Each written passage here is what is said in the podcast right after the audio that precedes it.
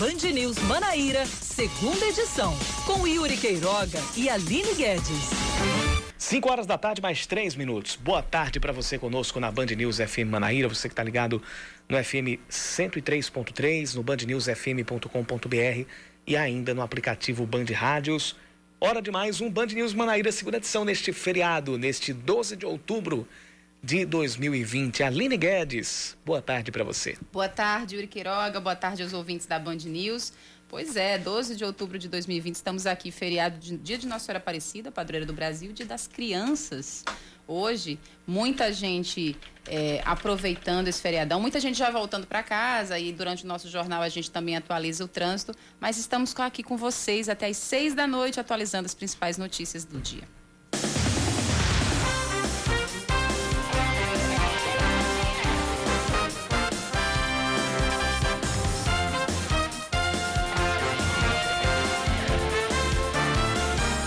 Comissão de Direitos da Mulher e a CPI do Feminicídio da Assembleia Legislativa emitem uma nota de repúdio contra o comentário de um professor do, de, do Departamento de Engenharia Elétrica da UFCG. Nas redes sociais, Francisco das Chagas Fernandes Guerra perguntou quem faria os trabalhos mais perigosos e insalubres, se eram os homens ou as mulheres. E usou, as, e usou palavras bastante pejorativas. Eu não vou usar essas palavras aqui para não dar. Seria, seria a mesma coisa que é, é, ressoar essas palavras, referendar. Né? A CPI do feminicídio classificou as palavras dele como vergonhosas e afirmou que as declarações incentivavam a violência doméstica. Em nota, a Universidade Federal de Campina Grande também repudiou as declarações e informou que vai abrir um procedimento para apurar a conduta do professor. Não é porque é professor universitário, podia ser professor universitário, podia ser, um, podia ser qualquer outra pessoa. O negócio é o que foi falado, é o que foi exprimido, é a, a mais baixa, é, a mais baixa das desvirtudes, ou as mais baixas das desvirtudes, sendo exprimidas em palavras, é, essa, essa declaração ela vazou, ela é, ganhou bastante repercussão. E, e, e assim, a gente está no dia 12 de outubro de 2020, Aline, e a gente ainda tem que, primeiro, deparar com esse tipo de situação e depois chegar para dizer para as pessoas que este tipo de comportamento é agressivo, ele não, é, ele não pode ser normalizado, ele não é normal, ele não é de uma sociedade educada, ele não é de uma sociedade justa. A gente tem que dizer o óbvio o ululante, né, Yuri? Até agora. Lamentável. A Assembleia Legislativa decreta a luta oficial de três dias pela morte do ex-deputado federal Armando Abílio, ocorrida hoje. O político tinha 75 anos e foi vítima de um infarto no começo do dia. Ele era médico, foi diretor do Hospital Geral de Esperança durante 10 anos e foi deputado estadual entre os anos de 1991 e 1994. Em 95, após vencer as eleições, Armando Abílio assumiu uma cadeira no Congresso Nacional, onde ficou até 2010.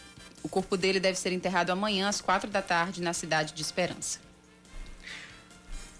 Está sendo enterrado agora à tarde também o corpo da ex-deputada estadual Socorro Marques, na cidade de Vista Serrana, no Sertão.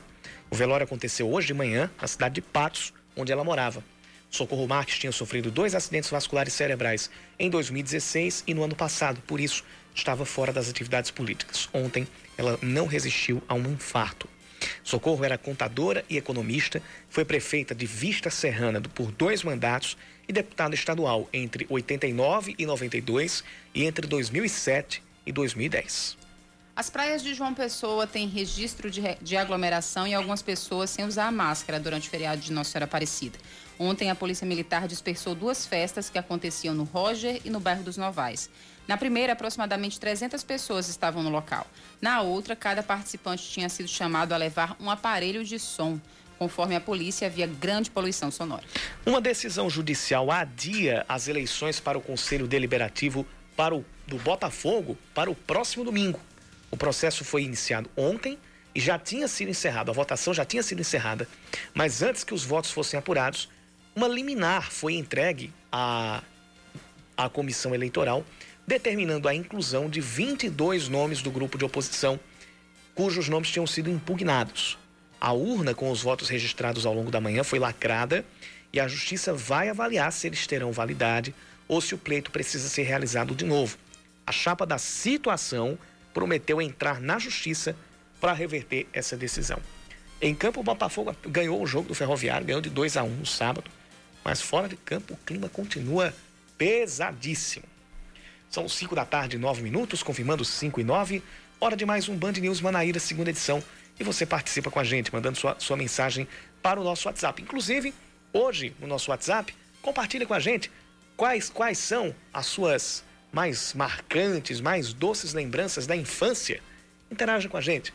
Mande sua mensagem para o nosso WhatsApp 991 11 9207 991 11 9207.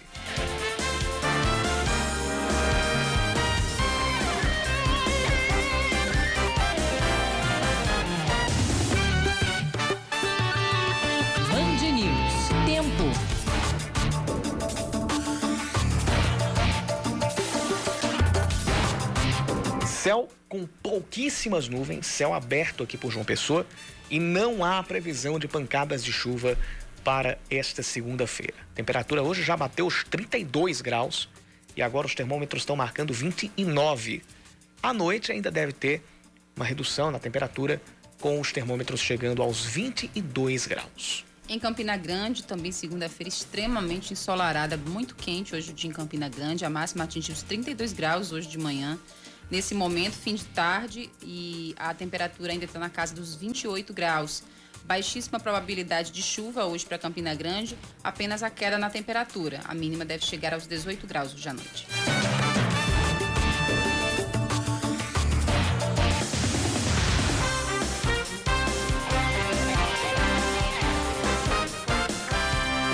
Começa falando sobre o caso da Universidade Federal de Campina Grande, que instaurou uma sindicância para apurar um comentário discriminatório publicado no perfil do professor de engenharia elétrica da instituição, Francisco das Chagas Fernandes Guerra. A publicação tem xingamentos contra mulheres e conteúdo machista.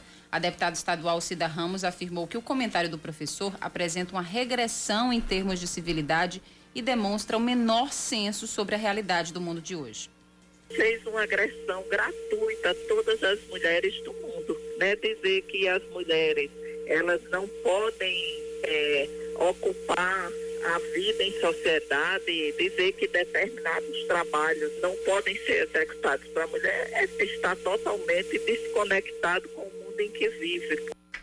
Em nota, a Assembleia Legislativa da Paraíba repudiou o caso. O comentário repudiado revela, além do, do obscurantismo histórico e político forjado pelo patriarcado, a objetificação da mulher e a violência preponderante nas mentes dos que ainda não conseguiram se emancipar nem minimamente do machismo. Fecha aspas. Essa foi a nota da Assembleia Legislativa. A UFCG também divulgou nota afirmando que o caso será apurado. A UFCG disse, abre aspas, por entender que, mesmo no âmbito da vida privada, a liberdade de expressão não pode ferir a dignidade alheia e considerando a legislação a que está submetido qualquer servidor público, uma comissão de sindicância foi tempestivamente constituída para apurar o caso, que será matéria de análise também pela Comissão de Ética da Universidade Federal de Campina Grande. Fecha aspas.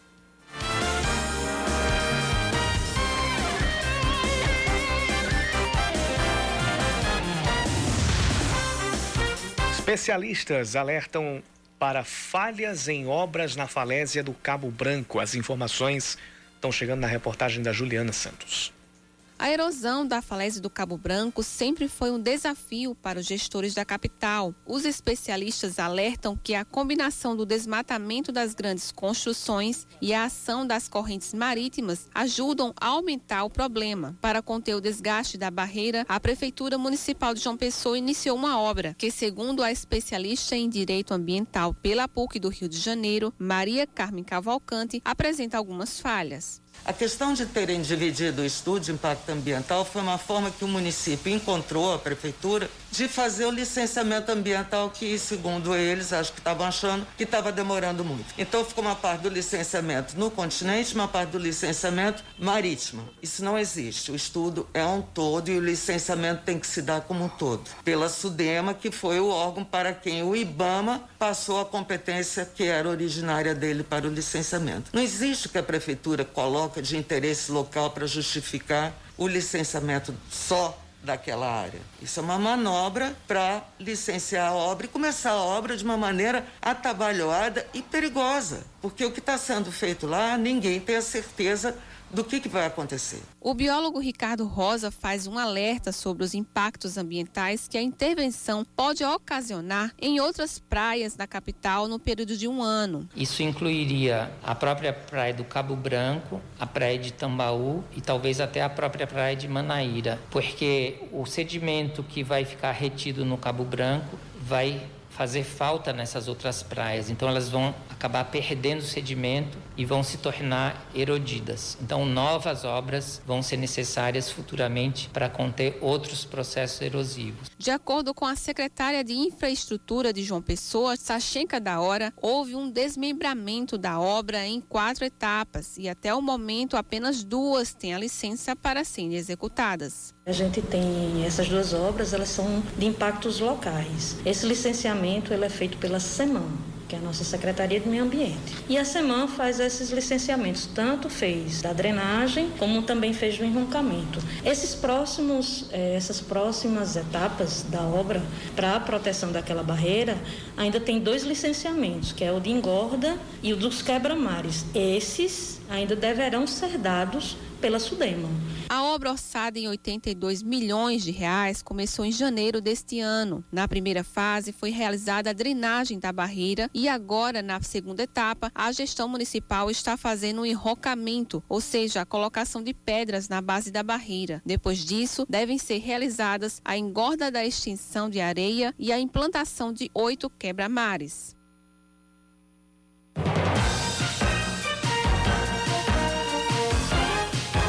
Na Band News FM, eleições 2020. E vamos à agenda dos candidatos para hoje à noite. Anísio Maia, do PT, participa de um encontro virtual com a militância do partido e também com o PCdoB. Camilo Duarte, do PCO, colabora com o Diário da Causa Operária. Carlos Monteiro, da Rede Sustentabilidade, grava conteúdo para as redes sociais. Cícero Lucena, do PP, tem um encontro com religiosos em uma casa de recepções.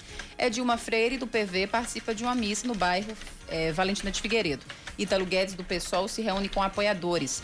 João Almeida, do Solidariedade, visita os moradores do Varadouro, Costa e Silva e participa do lançamento da campanha de uma vereadora em Paratibe.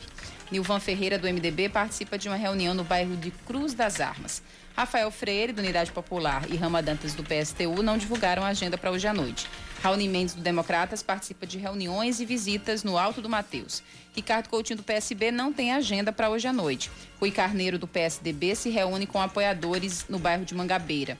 Valber Virgulino, do Patriota, participa de um encontro virtual com o Conselho de Economia, se reúne com o candidato a vereador na comunidade Laranjeiras e visita o bairro de Mangabeira 7.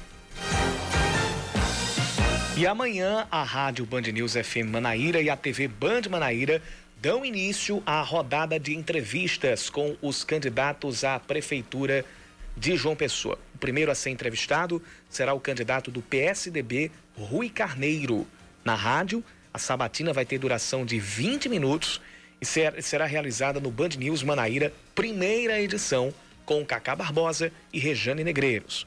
Já na TV, serão 15 minutos de entrevista e os candidatos vão ser sabatinados também por Regiane Negreiros, mas no programa Primeiro Plano. Então fique atento. A partir de amanhã começaremos as entrevistas, as sabatinas com os candidatos a prefeito de João Pessoa. Os 14 candidatos à prefeitura terão as mesmas regras. Cada, cada candidato vai ter 20 minutos na rádio e 15 minutos na TV para apresentar as suas propostas e responder às perguntas no, no, no rádio da, da Rejane Negreiros e do Cacá Barbosa e na TV da Rejane Negreiros. São 5 e 18.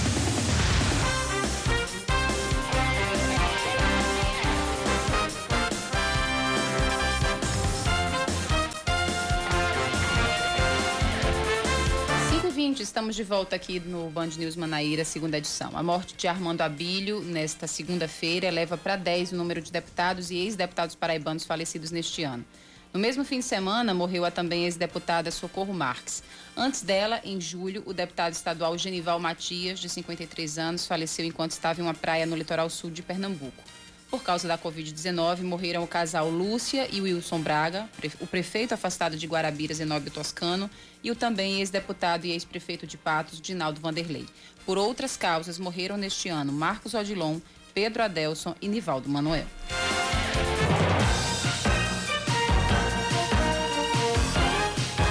Na Band News FM, eleições 2020.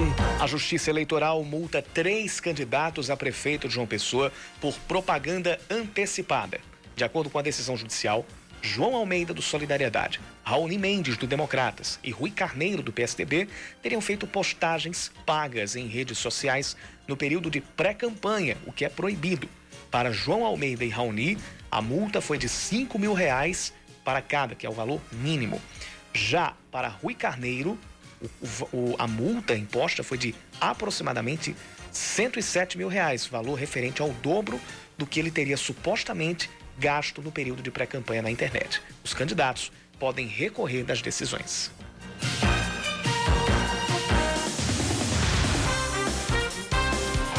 E o governo do estado antecipa para amanhã o feriado escolar do Dia do Professor, comemorado no dia 15 de outubro. A portaria antecipando as comemorações alusivas à data foi publicada no Diário Oficial no último sábado, considerando o feriado nacional de hoje, de Nossa Senhora Aparecida. Embora não estejam acontecendo aulas presenciais por causa da pandemia do novo coronavírus, os professores continuam trabalhando, realizando suas atividades com aulas remotas, de acordo com o regime especial de ensino da rede estadual para este período. A direção do Hospital Edson Ramalho, olha, olha que, que coisa fofa. A direção do Hospital Edson Ramalho faz um ensaio fotográfico com recém-nascidos que estão internados na unidade. Eles foram fantasiados com roupas de animais, como leão, joaninha, elefante, zebra e maca eh, macaquinho, além e também uma borboleta. Então, essas foram as fantasias colocadas para os recém-nascidos. Já é a segunda edição desse ensaio fotográfico em homenagem ao Dia das Crianças e também já foram realizados ensaios com fantasias natalinas. Aliás, essa é a segunda edição na data, do, na data de 12 de outubro, porque já foram realizados também na, no Natal, na Páscoa e também no São João. Muito, muito legal, muito bacana mesmo.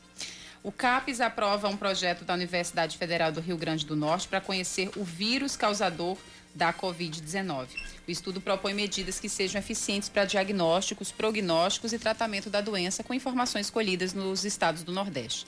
Dividido em quatro eixos, o Estado reúne dados genômicos, clínicos e moleculares com a abordagem multidisciplinar com isso, será feita a correlação entre as características do vírus, as respostas induzidas no hospedeiro e a influência de micro-organismos, com parâmetros de evolução da doença. O trabalho será desenvolvido por 30 pesquisadores, entre professores da UFRN, das Federal de Pernambuco, Estadual do Ceará e Federal de Alagoas, além de 15 doutorandos e 4 estudantes de pós-doutorado.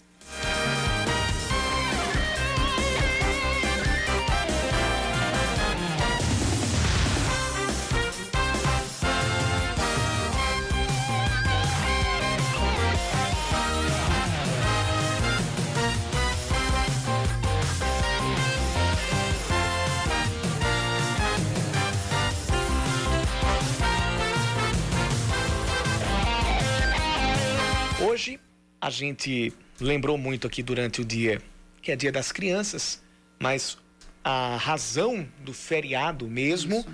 é religiosa. Hoje é o dia em que se comemora a padroeira do Brasil, que é Nossa Senhora Aparecida. E hoje algumas paróquias, dedica algumas paróquias dedicadas a, a Nossa Senhora Aparecida aqui em João Pessoa tiveram uma programação especial. Uma delas foi a paróquia lá do Valentina, Figueiredo, Nossa Senhora da Conceição Aparecida, que vai realizar uma missa hoje às sete da noite. A paróquia de Nossa Senhora Aparecida do Cristo também prepara uma grande solenidade para as seis da noite. E a paróquia do Colinas do Sul vai fazer uma missa no formato drive-in às sete e meia da noite.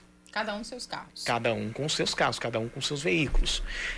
A realização das, dessas celebrações ainda é, segue um, uma série de protocolos de segurança e prevenção ao coronavírus. Ainda não pode receber a to, o total da capacidade de cada, de cada igreja. Não podem ser feitos eventos com, a, a, com aglomeração. Existe uma capacidade limitada de fiéis que podem entrar em cada templo.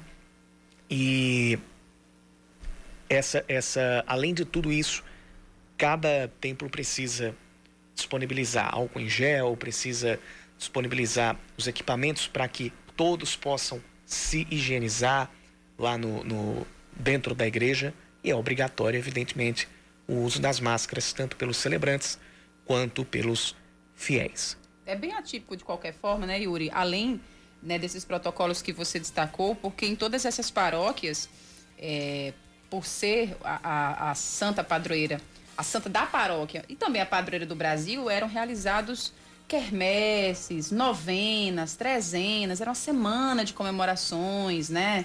Louvores, enfim, era, era, um, era uma festa que não durava, que não era, digamos assim, a, a comemoração não, não se restringia ao dia, ao feriado, mas se estendia durante toda a semana ou mais dias. E realmente nesse ano bem atípico, mas essas paróquias confirmaram pelo menos as celebrações ainda diante desses protocolos, é, diante da realidade que a gente está vivendo, né? Vamos aproveitar aqui para, já que, já que a gente lançou a ideia para os nossos ouvintes de compartilhar memórias da infância. Uma, uma das muitas memórias da infância que tenho infância e pré-adolescência é um costume, ou era um costume, dos dias de Nossa Senhora Aparecida. Eu não sei se aqui se fazia isso, mas entre 2005 e 2008 eu morei no sul de Minas, cidade de Lavras. Fica cerca de 240 quilômetros de Belo Horizonte. E a umas 6 a 7 horas de carro de São Paulo. É... E lá existe, não sei se hoje se existe, mas existia no meu tempo o costume de, dando meio-dia, batido no relógio, cada família soltar um foguete, soltar um rojão Sério? em homenagem à Nossa Senhora Aparecida. Nossa. Era como se, era como se fosse um, uma queima de fogos de, de, de Réveillon, só que à, luz, dia, à luz do dia. Ao invés de ser meia-noite, meio-dia. E era, um, e era rojão simples, não eram girândolas. As paróquias organizavam. Na programação estava lá, meio-dia. Cada, cada família é convidada a soltar um foguete, que lá eles chamam de foguete, uhum. em, em louvor à, à Nossa Senhora Aparecida muito característico, acho que de lá. Realmente aqui eu não tenho essa lembrança. Eu tenho lembrança de quermesses, né? De. Enfim, de, de, dessa. De lapinhas. Uhum. Mas essa é bem, bem específica, acredito que de lá mesmo. É, e não só de Lavras. Não só de Lavras. Teve uma vez que a gente passou o feriado conhecendo Ouro Preto. Também em Minas e também eles tinham esse costume. Minto, minto, não foi Ouro Preto, não. Foi Congonhas. Foi Ouro Preto, não. Ouro Preto foi no ano seguinte mas foi em Congonhas, indo lá na, na, na visitando a, a, as esculturas de Aleijadinho. E nesse dia, bateu o meio-dia, pronto, começou pipocado lá, né? Olha só. Vamos continuar você falando nisso, você pode mandar a sua lembrança de infância aqui pra gente pelo nosso WhatsApp 991 11 9207. A gente continua falando dos pequenos, né, das crianças. Isso, a gente continua falando de Dia das Crianças e de uma escalada, uma marcha no tempo. É verdade. Para os pequenos.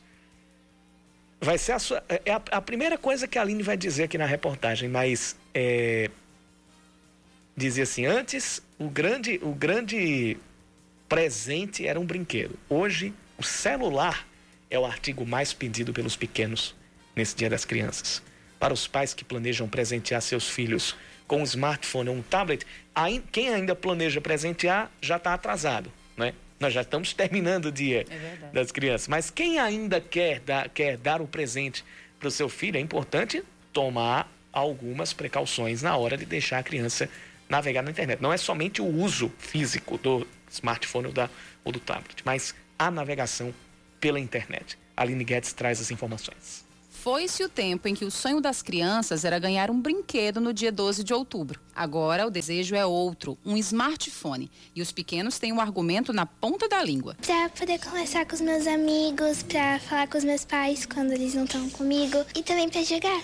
Eu quero ele porque para eu poder conversar com meus amigos, para eu poder jogar e me divertir e para eu poder estudar um pouco melhor. Essa geração que parece que já nasce com habilidade natural para a tecnologia, quer estar conectada, quer os likes, as lives, os TikToks e os games. Mas essa avidez pelo mundo virtual preocupa, ou pelo menos deveria preocupar os adultos. De acordo com dados da empresa de cibersegurança Kaspersky, a grande maioria dos adultos não está bem inteirada sobre o que os seus filhos fazem na internet. Oito em cada dez pais admitem que ou não controlam de maneira suficiente as suas atividades digitais ou não exercem nenhum tipo de monitoramento. Já 18% dos entrevistados disseram que gostariam de ter mais controle, mas encontram dificuldade pela falta de tempo ou pela pouca habilidade com a tecnologia. A cabeleireira Sônia Santos presenteou o filho com o primeiro smartphone quando ele completou 10 anos. Ela conta que tenta controlar o tempo dele grudado no celular, mas confessa que é difícil lutar contra o fascínio da tecnologia. Eu monitoro sim, com que frequência ele fica no celular, o que ele faz. Porém, às vezes é um pouco difícil, mas eu tento, sabe, controlar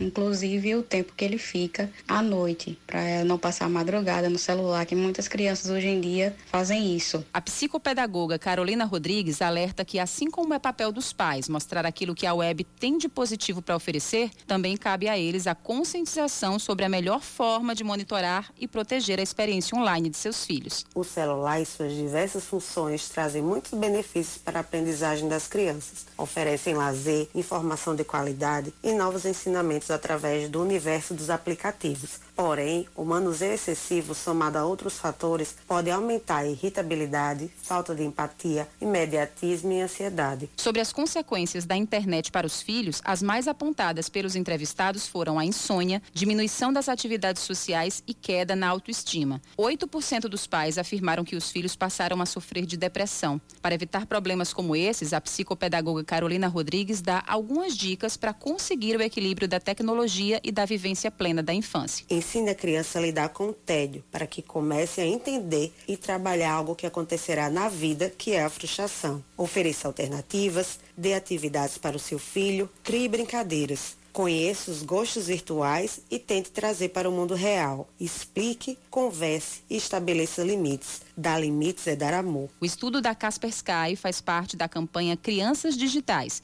e foi realizado em seis países da América Latina para analisar o quanto pais e mães estão envolvidos e comprometidos com a vida digital de seus filhos.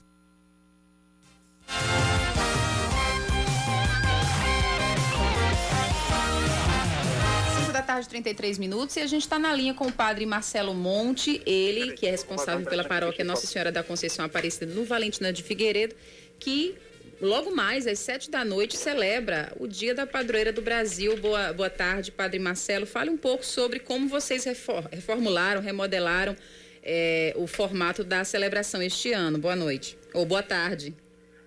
Boa tarde, né? Então, boa tarde a você que nos escuta aí pela rádio.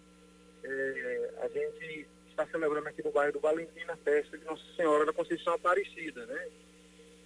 E com distanciamento, né, na, na, medida do possível, e aí a gente tentou se adaptar aumentando o número de celebrações ao longo do dia, né, para favorecer aí o maior número de fiéis é, na participação. Ah, que protocolos serão esses que serão tomados durante, durante a festa? Porque eu imagino que todos os paroquianos querem estar presentes né, na data de hoje, nesse dia. É, a nossa paróquia tem, tem o privilégio de ter um estacionamento muito amplo e dentro da igreja a gente tem o um número permitido, né, a partir da, das regras sanitárias. E aí no estacionamento a gente pode comportar melhor, né, com, com mais espaço, com mais distanciamento e com maior número de pessoas. Aí foi o que a, a saída que a nossa paróquia encontrou. Padre, boa tarde, seja bem-vindo também ao, ao, ao, Band News Manaíra, segunda edição. Agora, saindo dessas, dessas novidades ou dessas reformulações que são necessárias por causa ainda do período de pandemia do coronavírus, a gente parte para o significado é, é, religioso, para o significado para os fiéis católicos dessa data que é a da padroeira do, do Brasil. Além de ela já ter sido eleita a padroeira do Brasil, quais são as, os outros significados, quais são as outras simbologias que essa data traz para o público católico e principalmente o nosso público católico brasileiro? É, o povo brasileiro é um povo que, que tem uma fé né, marcada pela esperança. Então, a festa da padroeira, a festa de Nossa Senhora Aparecida, é, para todo o Brasil, é, para todos os brasileiros, um momento de muita renovação e de revigoramento. E aí, diante desse contexto de pandemia, né, isso fica muito mais acentuado. Né? Então, os católicos olham para Nossa Senhora com esperança, porque tudo aquilo que Deus fez na vida dela, Deus também quer fazer na nossa vida. Né? Se Deus plantou esperança no coração dela, Ele também quer plantar esperança. Então, para nós, é sempre um momento de renovação da fé, da esperança e da caridade.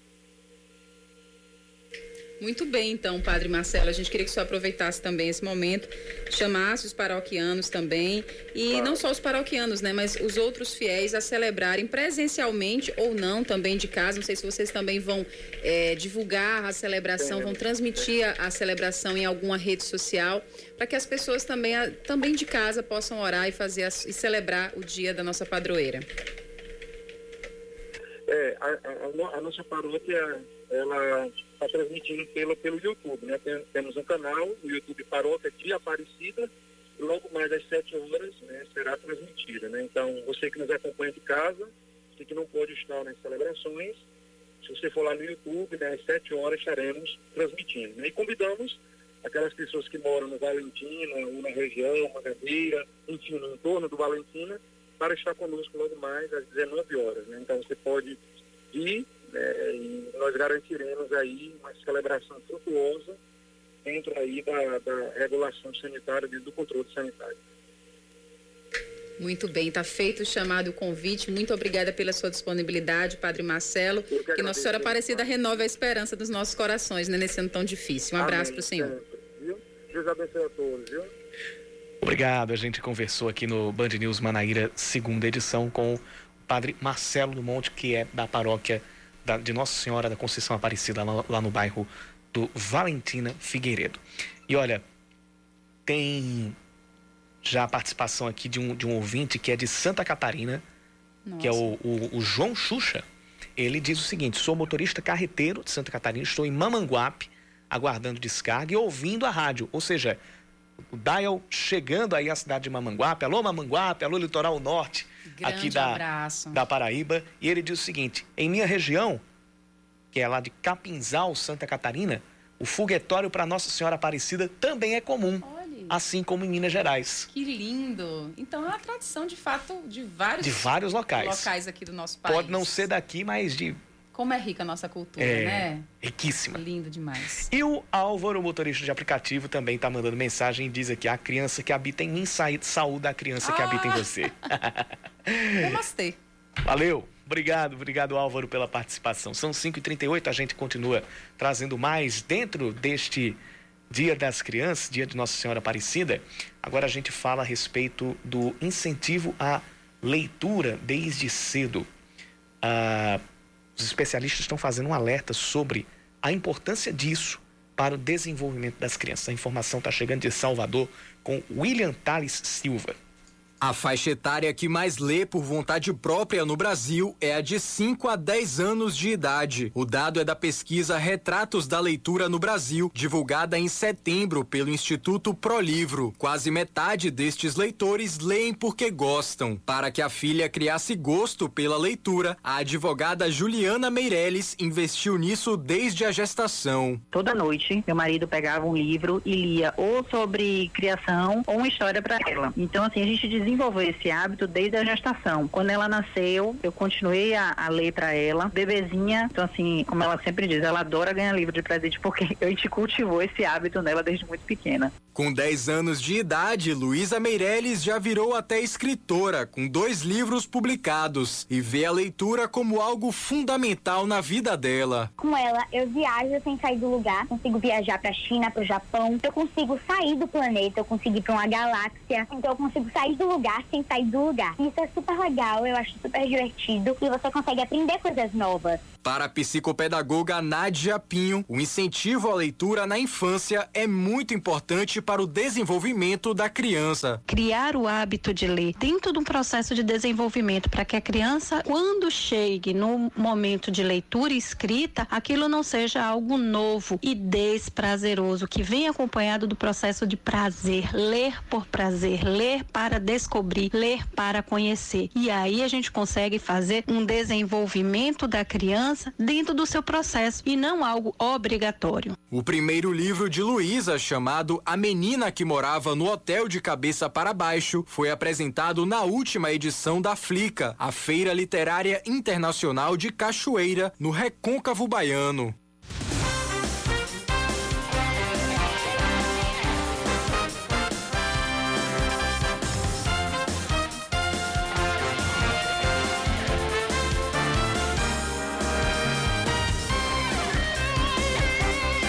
5 horas 43 minutos. O governo do estado confirma mais 56 novos casos da Covid-19 nas últimas 24 horas e outras sete mortes, além de um outro óbito confirmado de dias anteriores, mas que deu positivo para a Covid-19. Portanto, o número sobe para 125.933 casos confirmados, dos quais 101.388 já estão recuperados.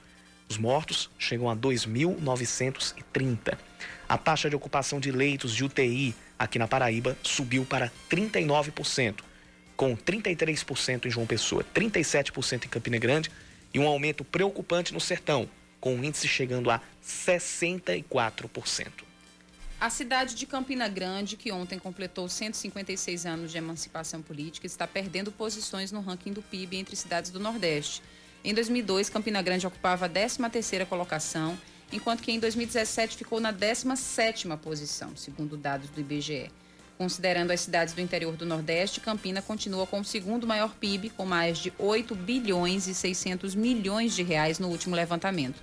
O maior PIB do interior nordestino é o de Feira de Santana, na Bahia, que também é a maior cidade não capital na região.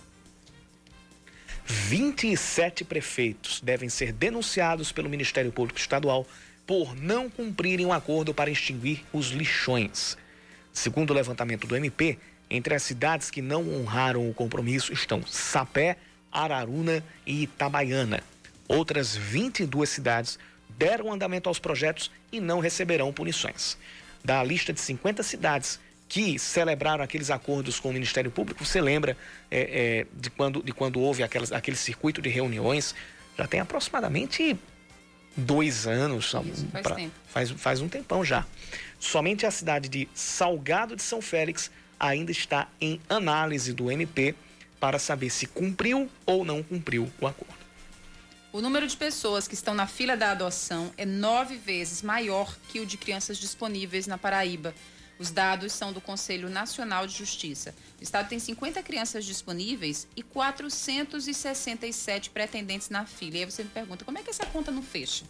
Essa diferença acontece devido às categorizações que são impostas pelos pretendentes. Por exemplo, ah, eu só quero se for uma criança com até três meses de idade, só quero se for uma criança branca, com olho dessa cor, enfim. E aí, por causa dessas categorizações, essa conta não fecha. Tem muito menos crianças do que pessoas querendo adotar. De acordo com o CNJ, a maioria deles só aceita crianças de até 6 anos. E o seguinte, a maior parte das crianças que estão nessa fila, na verdade, são pré-adolescentes, são adolescentes de até do, de, acima de 12 anos de idade. Então, por isso que a conta não fecha. O técnico do Campinense, Givanildo Sales, vai continuar no comando do Rubro Negro, mesmo após a derrota por 3 a 0 para o Atlético de Cajazeiras. Hoje, a diretoria do clube confirmou que ele entregou o cargo depois do jogo, mas que foi convencido a continuar à frente da Raposa. O Campinense foi ultrapassado pelo Trovão e agora é o vice-lanterna do grupo 3 da Série D, com apenas cinco pontos conquistados.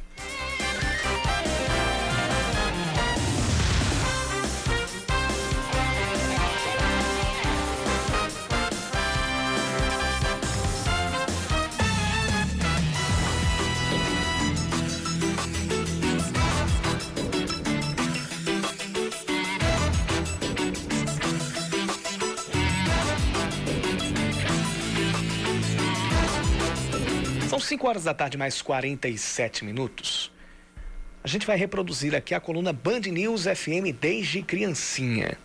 Aos poucos, as crianças, assim como os adultos, têm retomado a rotina pré-pandemia. E mesmo com a pouca idade, os pequenos dão uma lição de como é importante se cuidar, se prevenir, até no dia dedicado a eles, comemorado nesta segunda-feira. A reportagem é de Bruna Baroni.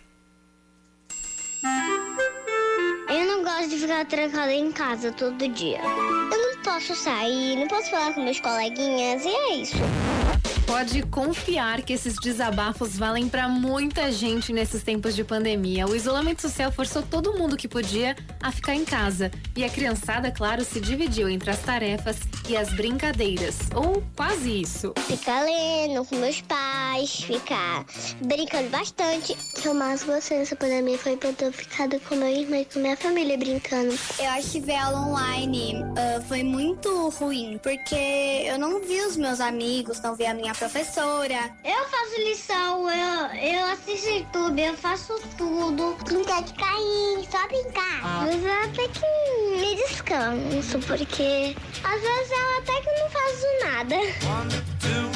Mesmo com tanto tempo para descanso, as crianças ficaram bem ligadas nos riscos da pandemia. Menores de 18 anos são a parcela da população menos atingida pelo coronavírus, mas isso não significa que está tudo liberado. Podem me infectar com alguém tossindo perto de mim ou espirrando. Vai lá, o vírus está andando por ali e você tá sem máscara. Ele consegue te pegar. Eu uso máscara, eu passo álcool gel pra eu não ficar doente. Me proteja. A prevenção é a nossa grande aliada. Ainda mais agora, com tantas escolas retomando as aulas de forma gradual, com limite de alunos por sala e foco em atividades de reforço. Mas as séries iniciais da educação básica, essas ainda devem demorar para voltar. E quando voltar, como é que vai ser, hein?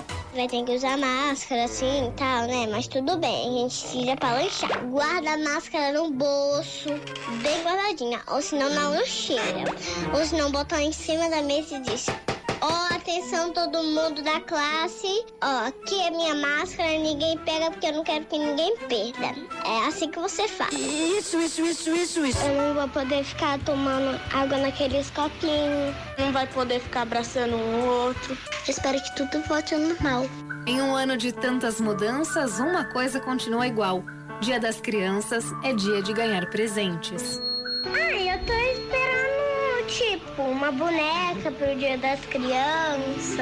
A minha mãe vive dizendo: Filha, você não acha que você tá muito grandinha? Minha querida, enquanto eu não tiver neném, eu vou ser o neném. Vou ficar aqui em casa brincando e comendo muitas besteiras e assistir TV.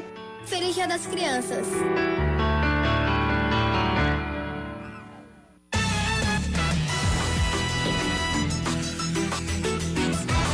10 para 6 da noite, eu estava tentando aqui é, elencar para colocar no ar algumas coisas que vão me fazer, pelo menos no meu caso, me remeter a bons momentos da infância.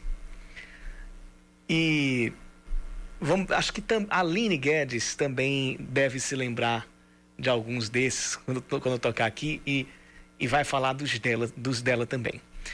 Mas você, Aline, e você, ouvinte, se lembram disso aqui? Só um instantinho.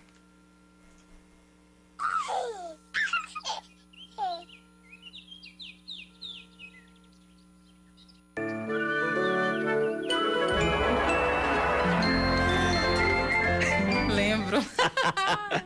Mas eu não assistia, você acredita, Yuri? Eu já era maiorzinha. Mas eu lembro demais. É... Você assistia Teletubbies? na, naquele tempo tinha 4 ou 5 anos de idade, né? 99. Ah, nossa, não, gente, eu era muito bebê, cara. 99, 2000 tinha 4 ou 5 anos de idade e era. A sensação, a, né? Marcou não, e era, era, era a minha, minha, sim, coisa pra, pra eu ficar vidrado mesmo. Era a sua chupeta. É, praticamente. A sua mãe colocava pra você ficar quietinho. Coloca o Teletubbies aí que ele fica não, não, não, era ela que colocava, não. Eu que ia assistir mesmo. eu que ficava aperreando pra assistir. Entendi. E disso aqui?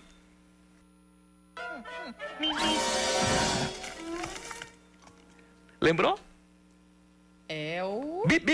É o. É, Ai, meu Deus. Papaléguas. Nossa, Papaléguas. Coiote Que, dura- Papaléguas. que durante muito tempo foi o, entre aspas, o mascote dos Correios, É verdade, Yuri. do SEDEX. Do Sedex. É verdade. É verdade. Também assisti muito. E a minha terceira efeméride aqui não tem muito a ver com desenho animado. Desde criança, Yuri. Bandeirantes, o canal do esporte. Muito bem, Yuri. Desde criança já aficionado por TV, pela Band e por esporte. Ah, com toda certeza. E naquele tempo acompanhei o primeiro Mundial de Clubes organizado pela FIFA, que teve aquela final entre Corinthians e Vasco no Maracanã, que o Corinthians foi campeão. O ano que o Vasco meteu 3 a 1 no Manchester United, 3 a 0 no primeiro tempo. Corinthians engrossou para cima do Real Madrid. Enfim, é, são três daqueles trechos para mim. E os seus, Aline? Não, eu também tenho muitas lembranças de infância em relação a desenhos. Eu via mu- assistia mu- meu desenho favorito quando era criança, eu acho que era Cavalo de Fogo e Pica-Pau, que eu acho que são também é, a lembrança de muita gente que nasceu, que muitas pessoas da minha geração, né, que já são é, balzaquianos hoje, mas é, a, lembrança que eu tenho de desenhos assim que eu mais curtia, acho que eram os dois, assim, os carinhosos, Caverna do Dragão, enfim. é, mas eu brincava muito na rua também, né? Era uma infância diferente, assim. A gente assistia tele... Ai, Cavaleiros do Zodíaco, por favor! Não existe infância se não chegasse, né, da escola, aí sentava em frente à televisão, só que a parte de baixo da, da, da, da farda e assistindo Cavaleiros do Zodíaco. Era, essa era a minha chegada. Nesse, nesse período, sabe, sabe qual, o, que, é- o que, que eu assistia, o que, que eu assistia mais? Voltando da escola? Hum. Dragon Ball Z. Dragon Ball Z. Inclusive, Dragon Ball, mas eu assistia muito inclusive eu sou um daqueles que chegaram em casa na expectativa e aí uma coisa mais pesada, né? Daquele, daqueles que chegaram na expectativa de- de ver Dragon Ball Z e deram de cara com um plantão da televisão no dia 11 de setembro Sim. de 2001. Existe até um- uma história sobre isso, né? Que diz que era esse é um episódio super esperado do Dragon Ball. É, a- infelizmente. Uma, uma das lendas urbanas, né? É uma das lendas urbanas, é. Mas, enfim, eu brincava, assim, eu, a- acho que as maiores lembranças da minha infância são de brincadeiras na rua mesmo, assim. A minha, a minha infância foi muito feliz porque tinham muitas crianças da minha idade na minha rua. E como a gente podia muito brincar na rua, soltos. Então, era esconde-esconde, barra-bandeira, garrafão. A gente brincava muito na rua de vôlei, baleado. é, não sei se em toda a Paraíba se conhece como baleado. Tem uns lugares que chama queimado. né? Queimado. Não, lá, lá, lá pelo sertão mesmo é baleada. É baleada. Baleada. Então, é, acho que as lembranças mais bonitas, mais tenras que eu tenho da minha infância são com os meus amigos, mesmo brincando na rua, brincando de boneca. É, ou infância boa, que não volta mais, né? Enfim. Mas feliz dia para todo mundo, não só para as crianças, né? Eu acho que, como disse o Álvaro, nosso ouvinte aí, a gente tem que manter sempre viva essa criança dentro da gente, né? Não, não, não, não perder esse, esse laço com, com essas lembranças e com essa pureza e sinceridade e honestidade das crianças. A gente estava ouvindo aí o Band News desde criancinha e morrendo Cê- de rir aqui das Cê- crianças é, é usar a criança que tem dentro da gente, usar o nosso, é, não, não digo o nosso passado, mas a criança que tem dentro da gente para o nosso presente, para o nosso futuro. Isso, isso. Com, com esses dons que, que são pertinentes para qualquer criança, né? Que eu acho que é isso, a pureza e a honestidade.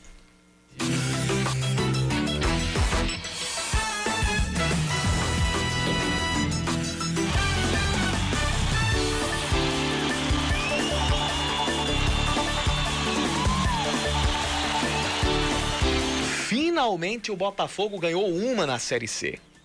Venceu no sábado ao Ferroviário por 2 a 1 e e o time agora deve voltar. Será que volta aos eixos? A grande pergunta é: depois dessa vitória em cima do Ferroviário, será que o time vai voltar aos eixos? Dentro de campo, a expectativa é que isso aconteça. Fora de campo, pelo menos, a gente não está tendo um clima ainda dos mais agradáveis na política do Botafogo. A eleição para o Conselho Deliberativo, que deveria acontecer ontem, foi adiada depois que uma liminar conseguida pelo bloco de oposição foi ah, endereçada à, à, à maravilha do contorno e chegou antes que a apuração dos votos acontecesse. Motivo da liminar. Dias antes da eleição, grande parte da lista do Conselho Deliberativo indicado pela oposição foi impugnada. 22 nomes de 49 foram impugnados. E aí a oposição judicializou a situação e conseguiu uma liminar, incluindo todos esses nomes. Daí a, a eleição foi suspensa, já que a comissão eleitoral é, terminou optando por isso, remarcando para o próximo domingo. E a urna com os votos foi lacrada e vai ser feita uma análise pela própria justiça para saber se vai acontecer uma nova eleição ou se os votos computados vão ser validados. O grupo de situação já disse que vai tentar reverter essa, esse adiamento, essa suspensão das eleições para o Conselho Deliberativo. Vale lembrar que o intervalo entre as eleições que deveriam ter acontecido ontem e as eleições para a diretoria é de 20 dias. A eleição para a diretoria está marcada para o dia 31 de outubro. Saindo de João Pessoa, pegando a BR-230 indo para Campina Grande, metade de Campina Grande, metade rubro-negra de Campina Grande está com as barbas de molho e a metade alvinegra de Campina Grande está feliz da vida. 13 encaixou a terceira vitória seguida na Série C e já está a um ponto do G4. O Galo é o quinto colocado momentaneamente na tábua de classificação da Série C. Enquanto isso, na Série D, o Campinense tomou uma sapecada do Atlético de Cajazeiras 3 a 0 e caiu bastante na tabela. O Atlético com essa vitória subiu para a quinta posição, está ali na beira do G4, está com seis pontos, vem para a segunda vitória consecutiva. O Atlético e o Campinense voltam a jogar neste fim, neste fim não, neste meio de semana. O Atlético vai pegar o Afogados e o Campinense em casa vai receber o time do Salgueiro. São 5h59. Eu digo até amanhã. E eu digo até logo. Vem aí. Hoje não tem Reinaldo Azevedo.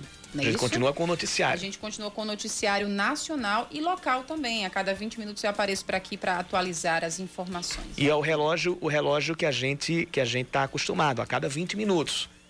Amanhã Reinaldo Azevedo volta com o É da Coisa. Cheiro para todo mundo. O segunda edição de hoje estará disponível no Spotify amanhã. Já está disponível lá a íntegra do primeira edição a minha coluna de esportes e também as colunas muito mais com Gerardo Rabelo. Hoje, excepcionalmente, a gente não teve colunas inéditas, mas você pode acompanhar todas as outras colunas lá pelo Spotify ou também pela plataforma gratuita Anchor. Cheiro! Você ouviu Band News Manaíra, segunda edição.